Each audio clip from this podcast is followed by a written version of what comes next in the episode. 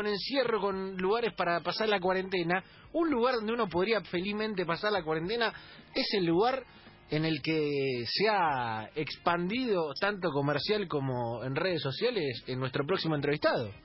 ¿Ustedes no pasarían la, la cuarentena en una fábrica de alfajores? Uy, sí, decime que es él. Está con nosotros para charlar el señor Hugo Basilota. Hugo, bienvenido a Enganche. Seba Varela del Río y todo el equipo te saludan. ¿Cómo estás? Hola chicos de enganche, ¿cómo le va? ¿Cómo anda, Hugo? Espero que, espero que estén bien. Y bueno, acá encerrado en El casa. rey. Son seis ocho, hermano, seis ocho. Y, vi- y viví 100, así que quiero vivir otros 20, 30 Ah, pero bueno, ¿qué voy a hacer? Este, hay que cuidarse, hay que cuidarse. Está Estamos en resguardado. zona de riesgo, estoy en zona de riesgo. ¿viste? me encanta, me encanta. Que, eh, ¿Era linda para quedarse encerrado en la fábrica eh, con los alfajores? ¿Cuál, cuál... Sí, sí, no, la fábrica está trabajando ahora ya hace 6, 7 días, están mis hijos tranquilos. Yo, yo estoy con mi mujer en casa. Bien. este, ¿qué voy a hacer? Hay que, hay que, y hay que esperar que pase esta porquería, este, este bicho que no le, no le encuentran la vuelta, pero bueno, ya va a pasar, todo pasa, todo pasa, como decía don Julio Grondona.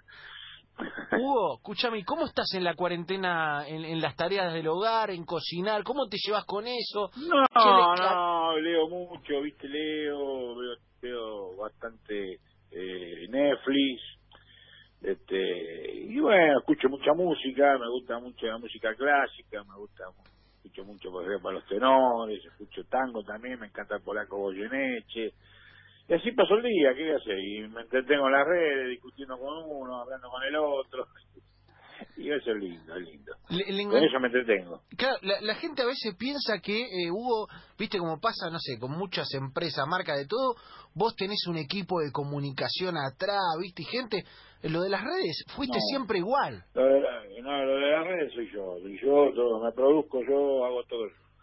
Este, me pienso lo que voy a subir, bueno, creo un personaje que este, le, le pongo un poquito de humor, en un, en un momento, viste, donde la gente eh, está triste, está mal, y no me meto en la política nacional, no me interesa, entonces el, el producto es muy querible, entonces eso me ayuda, bueno, y, y me entretengo con eso, ¿qué voy a hacer?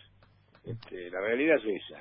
Y me va bien en las redes sociales, tengo muchos seguidores, todo, casi todos a favor, y algunos que te sale, viste, Twitter es difícil, este, sale algún anónimo diciendo alguna barbaridad. Mira, mientras no me ataques mi familia y la empresa, ahí sí, si me, si me atacás eso, este, este, enseguida respondo, viste, soy calentón, soy un tipo de... ¿Qué, ¿Qué va a hacer? Soy así y bueno, no, no voy a cambiar. Quiero, quiero Hugo hablar de alfajores. ¿eh? Quiero que los chicos pregunten. Tenemos, chicos, tenemos al, al Floyd Mayweather de, de los alfajagores, a- al chino Maidana. No, yo soy, yo soy el chino Maidana. Ahí está. está. Mayweather no porque es miedoso. Fue miedoso. Eh. Cagón.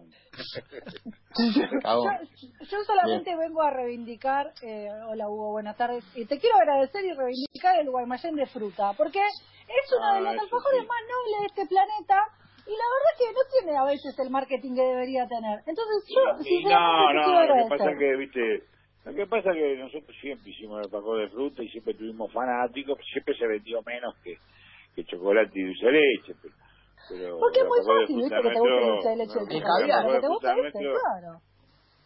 Y cuando sacamos el triple ahora este año, fue locura, ¿no? Ca- caviar que le puse yo, este, este, locura. La verdad que no, no damos abasto. este, y ahora estamos trabajando a un 80% porque hay mucha gente que todavía no puede venir. Así que bueno, ¿qué vamos a hacer? Es, eh, es lo que nos toca, pero ya, ya va todo esto, ya, ya va pasar. Hugo, ¿cuántos alfajores puedes producir por día a máxima potencia? No, yo hago, nosotros hacemos dos millones de alfajores por día, lo vendemos todo. Dos Este, tenemos días de atraso, este, terminamos una, una fábrica nueva que lamentablemente se me atrasa para inaugurarla porque me falta una maquinaria italiana y ya me avisaron que por esta pandemia hasta fin de año no me la entregan, así que se me va a ir al año que viene, nosotros pensábamos en agosto ahí inaugurar otra y hacer un millón de alfajores más y tomar 100 personas más, ¿no? Pero bueno, ¿qué va a hacer? Yo vino tengo- esto que nadie lo esperaba y hay, hay que aguantar. Luqui, Yo tengo una pregunta. En cuanto a alfajores, eh, lo que se denomina, denominaría gustos raros. Eh, porque eh, Guaymallén tiene clásicos, ¿no? pero para Sí, qué no. lado le gustan los gustos raros de alfajores. Por ejemplo, yo No. era muy, muy fanático de chico del Terrabusi Lemon Pie. Yo creo que el alfajor es de dulce de leche, fruta y hasta te puedo meter el mousse también.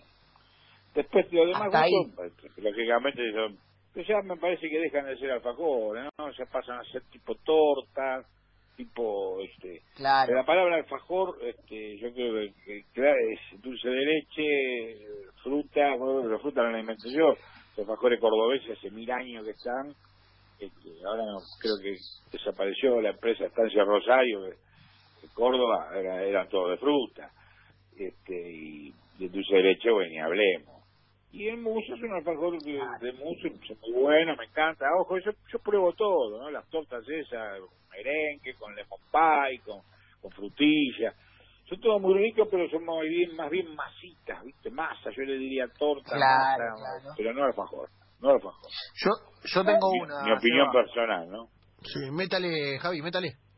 Eh, ¿Cuál fue la persona más random o más famosa a la cual le dio un alfajor en alguno de sus viajes de boxeo? Eh, fui- viajé tanto y le di a tanta gente y puede ser Boar un, un gran después te le di una vez no me acuerdo una vuelta no sé qué pelea a, a Estalón pero eh, no, lo- no lo tomo, no, eh, o sea lo abrió no saben lo que es ¿viste? no saben lo que es medio te lo agarraban con con este con medio raro no ¿Le diste un alfajor a Silvestre Estalón, Hugo? Sí, pues estábamos ahí en, la- en los Rizay, no me acuerdo si fue una pelea de Leonard, Durán, pues a él le gusta mucho el boxeo y va a todas. Y de paso le digo, Silvestre, y le digo, y el lo agarró, yo no sé si lo comió, lo tiró, no sé, la verdad que no sé. Ojo, ojo. qué pasó. Claro, y, y aparte, eh, eh, ¿se consiguen también afuera, Hugo, los Guaymas o, o no llegan algo? Ya, nosotros no exportamos directamente, pensábamos exportar después de una planta nueva, pero están, están en Los Ángeles, están en La Vega, están en Nueva York, lo llevan clientes nuestros. Eh, hay clientes que llevan diferentes productos argentinos y dentro de eso entramos, eh, sí, se consiguen, sí, se consiguen. En, en- este, en España también, pero este vamos a ver cuando exportemos directamente yo creo que van a andar muy bien pero hay mucha donde hay, donde hay latinos este anda bien ¿viste? pero después este norteamericano en sí es muy difícil no está acostumbrado el europeo mismo no está acostumbrado a otra a otra cosa pero hay muchos hay muchos argentinos hay muchos eh, en el mundo está lleno de argentinos está lleno de de, de- de sudamericanos y toda esa gente le gusta no hay problema Hugo, te preguntamos a quién le diste, a quién te, a qué famoso del mundo te gustaría regalarle Guaymallén. Elegí uno de ¿A cual- cualquiera, ¿eh? Vale de, de Hollywood, de Europa, el que vos quieras. Bueno, a Robert, a Robert De Niro Uh, lindo. o Al Pacino que son para mí los dos actores que más me gustan Qué lindo. Al Pa- Pacino, Al el, Pacino irlandés, Luquita, el, comiéndose un alfajor. Claro, en el, Eh, irlandés que meta una escena con un Guayma. Ma- mamita querida, no, eso sería para Paul McCartney. Me encanta, me gustaría también, pero bueno, son cosas casi imposibles esas, ¿no? Eh, bueno, Hugo, llega- si llegamos a, a la pelea y el alfajor del millón de dólares, de ahí para abajo, no sé si es tan imposible. Eh, bueno, eso fue una cosa tremenda, terrible, hermosa, inolvidable. El 3 de mayo yo digo que es el día del PNT mundial. Porque eso que hizo el chino fue, fue, fue extraordinario, ¿no? Reunió 30, 40 millones de personas en el mundo, este, aún, aún sin conocer el producto, ¿no? Este, pero, sí, sí, no, no, no, cómo no. Me encantaría que alguna de esas, este, alguno de esos personajes lo coman, ¿no? Pero es, es, es un imposible, son cosas, fantasías. Hugo, pero con- contale a la gente, eh, no, no estuvo armado lo de la no es que vos le dijiste chino, No, para nada, sacala en el momento, no, no fue, fue idea del chino. No, no, yo le daba un alfajor en cada pelea que hacía, en toda la campaña de él, iba, teníamos un team bárbaro, cada uno cumplía su función, este, yo iba 10 días, 12 días antes de cada pelea, y bueno, cuando terminaba la pelea le daba, el chino mostraba cuando podía, y ese día se dio, justamente en la pelea más importante, que se dio que el periodista de Showtime se lo quiso sacar, y este loco lo abrió y, y dijo One Moment Guaymallén, y se lo comió. Después de 12 rounds tremendos, este, con uno de los mejores del mundo, pero bueno, este fue, fue una cosa terrible, fue una bisagra, digamos, este, no es que empezamos, vendimos más por eso, pero sí fue una bisagra publicitaria extraordinaria para nosotros, ¿no? Sí, y aparte... Por eso voy a estar agradecido al chino agradecido toda mi vida, ¿no? Y, y... Pese a que lo ayudé mucho, este, eh, quedé en deuda, porque fue tremendo, eso fue tremendo, y cada 3 de mayo aparece en todas las redes sociales ese momento, ¿no? Eh, Chino, eh, digo, Hugo, eh, hay algo que aparte haces vos que tiene que ver con que muchas veces bancás a deportistas, a periodistas, pero no es que vas, no sé, a bancar a Messi, como que los bancás cuando salen de abajo, que ese también es un, un ojo tuyo, ¿viste? Eh, tenés como eso también. No, jugador de fútbol es muy difícil bancar porque el jugador de fútbol, este, eh, bueno, no sabes, Messi fue Messi, fue Messi, Maradona fue Maradona, Riquelme fue Riquelme, pero este no son inferiores, bueno, no podés apostar a ninguno. El boxeo es distinto porque es unitario y, y generalmente vienen de muy abajo. Entonces este, yo siempre me gustó el boxeo, fui muy amigo de Tito, de Ture, hace 45 años, sponsoricé muchos boxeadores. Y lo que necesitan ellos es un sueldo mensual cuando, cuando, cuando están ahí hay que tener el ojo, más o menos uno se da cuenta de cuál puede llegar o no, ¿no? Y este y después solo todos los meses y una plata especial por pelea. Entonces eso es importante. Para el boxeador, por ejemplo, es muy importante. El tenista también es muy difícil. El tenista, enseguida, el tenista eh, es de otra clase social, no necesita este, apoyo, o sea, ya tienen ya vienen de familias generalmente buenas, de clase media, media para arriba. Eh, son deportes difíciles de sponsorizar individualmente, ¿no? Sí, Hugo, y, pero a periodistas también, por ejemplo, a Tinelli la otra vez lo cruzaron mensajes y... Sí, bueno, yo lo conozco de cero, Marcelo, lo conozco de cero. Y bueno, le di la primera publicidad cuando abrió una agencia de publicidad este, en sociedad con Walter Nelson, no, no, era, recién empezaba en el periodismo pero él no se lo olvidó nunca.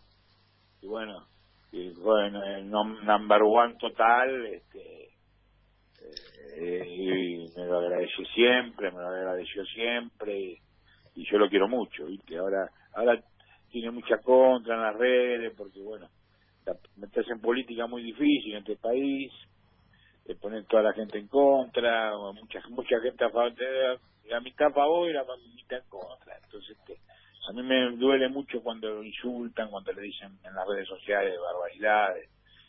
Tiene su vida, este, se la ganó trabajando, y bueno, tiene, yo qué, sé yo, eh, se la gasta como quiera. Yo lo quiero mucho, conmigo fue muy, muy agradecido, nos hablamos permanentemente, y bueno, es así. Bien, tengo una de Romy por ahí, Romy. Sí, en realidad tenía un poco que ver con esto. Eh, una de las cosas que está sucediendo es que realmente los costos de mantener la empresa, imagino que eh, son muchísimo más eh, más complicados y sos un tipo que presenta un optimismo que no, no, existe en este país, en esta situación en la que estamos viviendo. Digo, ¿cómo te no, no, para Somos optimistas porque es, una empresa de muchos años, la fundó mi suegro, estamos con mi mujer hace hace 75 años la fundó mi suegro, fue un pionero, nos enseñó todo, mi mujer es, la presidenta de la empresa, una, una leona, trabaja, y ahora tenemos cuatro hijos también, entonces nos va bien, siempre nos fue bien, pasamos por todas las crisis, así que este no me gusta hablar por eso de política, porque nosotros pasamos todas las crisis y ciertamente este, nos fue bien siempre, y bueno, bueno, yo, yo lo que digo es que el verdadero empresario cuando está en la buena, porque Argentina tuvo momentos muy buenos también, económicos, y bueno, cuando tenés la venta hay que guardar algo para cuando venga la mala, ¿viste? No gastarte todo, nosotros, la política neta fue reinvertir en la fábrica, vivir muy bien porque yo vivo muy bien, mi familia también, pero siempre guardamos algo de la ganancia este, para los momentos malos. Entonces, llega este momento, yo no me, no me lo puedo agarrar con, con mis operarios, operarias. Este, yo nosotros no, no pagamos todo, este, estuvimos cerrados este, casi 30 días y pagamos todo, no suspendemos a nadie, no, no, no echamos a nadie, no.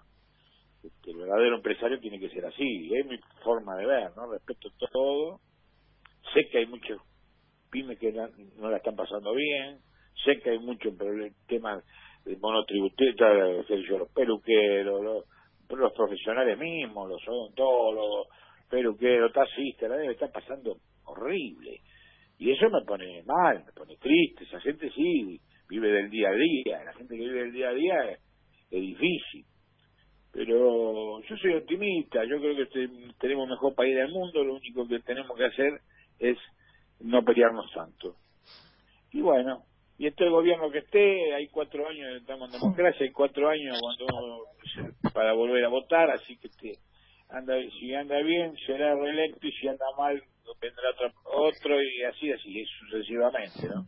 Lo principal es que, eh, es que el país va a ir adelante, pues este es el mejor país del mundo, yo no tengo duda, conozco mucho mundo, te puedo decir que como Argentina no hay, no hay como Argentina. Y bueno, no hay, no hay como Argentina, es la realidad. A, a, mí me pasa que puedo estar en el paraíso, pero a los 10 días, 12 días empiezo a extrañar todo lo de Argentina. café, el mate, de hablar con amigos, eso no existe en ninguna parte del mundo. Este, sentarte en un, trasnochar, ir a cenar y hacer sobremesa con amigos, eso no existe en ninguna parte. Y eso es nuestro y bueno, eh, y eso ya te digo, yo creo que vamos a ir adelante, no tengo ninguna duda. Javi, ¿estaba por ahí? Sí, eh, Hugo, eh, pasa, ponerle, supongamos que pasa esto de la cuarentena, de, podemos salir, podemos juntarnos. ¿Cuál es el momento ideal o, o, la cena ideal para comer el primer alfajor junto con alguien? ¿Cuál, ¿Cuál sería tu mejor momento para compartir un alfajor? No, cualquier, yo tengo muchos, gracias a Dios, a través de la vida he hecho muchos amigos, tengo conocidos, tengo no, y la familia, yo lo que quiero ahora es estar con mis nietos y poder poder estar con mis nietos y mis hijos y no puedo no puedo hacerlo. Eh, lo primero es la familia y después tengo amigos por todos lados, no tengo problema, compartir con quien sea, con quien sea. No elijo una persona en especial. No. ¿Y, y Sí, tu primer alfajor? ¿El primer alfajor que te marcó? ¿Eh? Tu- ¿El primer recuerdo que tenés asociado a un alfajor?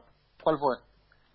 Bueno, yo empecé con mi suegro, me hizo este, eh, empezar de abajo, ¿no? Cuando empecé, empecé de abajo. Me acuerdo que mandó ahí a la amasadora, y es un recuerdo hermoso, estar trabajando ahí con la amasadora, amasando, porque me dijo, vos tenés que primero aprender y después con el tiempo vas a llegar a manejar la empresa, pero para manejar una empresa tenés que saber lo que haces, ¿no? Bien. Y eso fue un momento lindo, compartí con los mismos operarios, este, com- compañeros de ese momento de trabajo. Y bueno, eso eso es el recuerdo más lindo que tengo del alfajor, ¿no? Qué Y después hemos recibido premios, hemos recibido este, este, distinciones por los años, este, todo, en mi vida yo no me puedo quejar, mira, Dios me dio todo, bueno, eh, la vida son muchos años y la realidad se fueron muchas más las cosas positivas y hermosas que viví que las negativas. ¿eh? Siempre en la vida, bueno, perdí a mis padres, lógicamente, momentos de bravos, feos. Pero después, gracias a Dios, me dio cuatro hijos, me dio cinco nietos. ¿Qué más puedo pedir? Impecable, impecable Hugo Basilota aquí con nosotros en Enganche. Hugo, te agradecemos por este rato. Eh, yo le mando un gran abrazo a la gente que está escuchando ahí en el barrio Matadero. Tenemos un peluquero en común Sí. con Hugo. Tenemos a Martina, nuestro Sí. peluquero, que es Oh, un crack. ese Es un fenómeno. Es un crack. Crack, crack, crack, crack. Lo Total. extraño mucho ahora, lo extraño mucho. Sí. Eh, Estamos- ahora vamos a ver si cuando, cuando pueden abrir los peluqueros, ojalá que puedan pronto, porque deben estar pasando un momento bravo todos, así Sí. que Sí, en sí. cuanto abra le pido un turno y listo, terminó la historia. Bien ahí, Hugo. Eh, te mandamos un gran abrazo y nada, Hugo, eh, felicitarte porque más allá de todo, de, de- de la joda, de las redes y todo, eh, que vos en esta mala banque al empleado, banque todo como Gracias. tenga que ser, haya cerrado la fábrica por, por el aislamiento y le haya agarpado, eh, no deja de, de ser algo para, para valorarlo, así que le mandamos un ustedes que abrazo. son jóvenes, ustedes son el futuro del país, son jóvenes, traten de- de no pelear tanto, las ideas cada uno piense como quiera, pero traten de ir para adelante, de tener fuerza, porque acuérdense lo que le digo yo, que, que con el tiempo le va a ir muy bien, le va a ir muy bien. abrazo grande, Hugo. Eh, A ver,